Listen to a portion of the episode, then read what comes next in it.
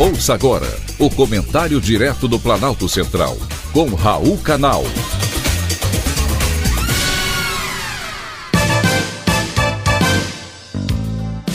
Queridos ouvintes e atentos escutantes, assunto de hoje: liberdade de imprensa. A liberdade de imprensa foi colocada em xeque. Agora, os veículos de comunicação poderão ser punidos por falas do entrevistado. A decisão foi tomada pelo Supremo Tribunal Federal. A tese aprovada foi elaborada por quem? Logicamente por ele, Alexandre de Moraes.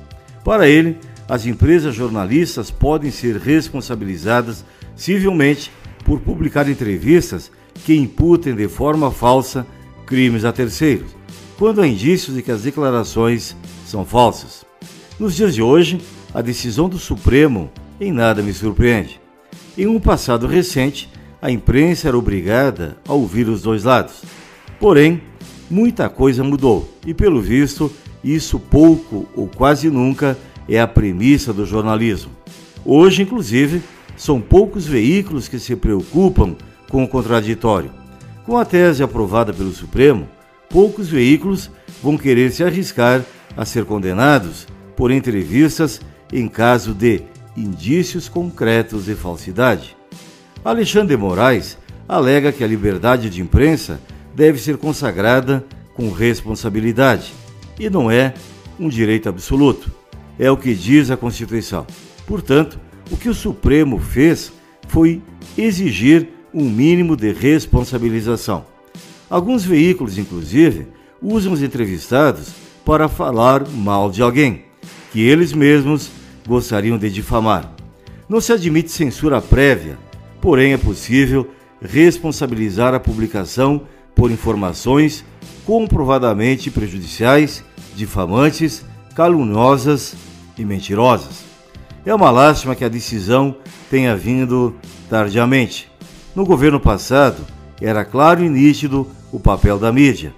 Foi criado, inclusive, um consórcio de imprensa com a finalidade de difamar e distorcer as declarações do presidente legitimamente eleito.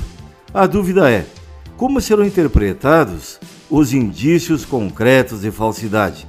Imagine isso durante um debate político transmitido ao vivo. Caso um candidato fale alguma impropriedade do outro, as emissoras serão responsabilizadas. Nesse caso, qual seria o dever de cuidado? Dúvidas que precisam ser esclarecidas. De qualquer forma, foi um avanço positivo a uma mídia que há muito tempo deixou de informar para se tornar partidária. É claro que nada disso estaria acontecendo se a imprensa preservasse o preceito constitucional de liberdade de imprensa. Os veículos de comunicação precisam adotar as práticas de um jornalismo de qualidade que existia no passado, priorizando o chamado outro lado e ter atenção redobrada em sua apuração dos fatos e privilegiar sempre a verdade. Foi um privilégio, mais uma vez, ter conversado com você.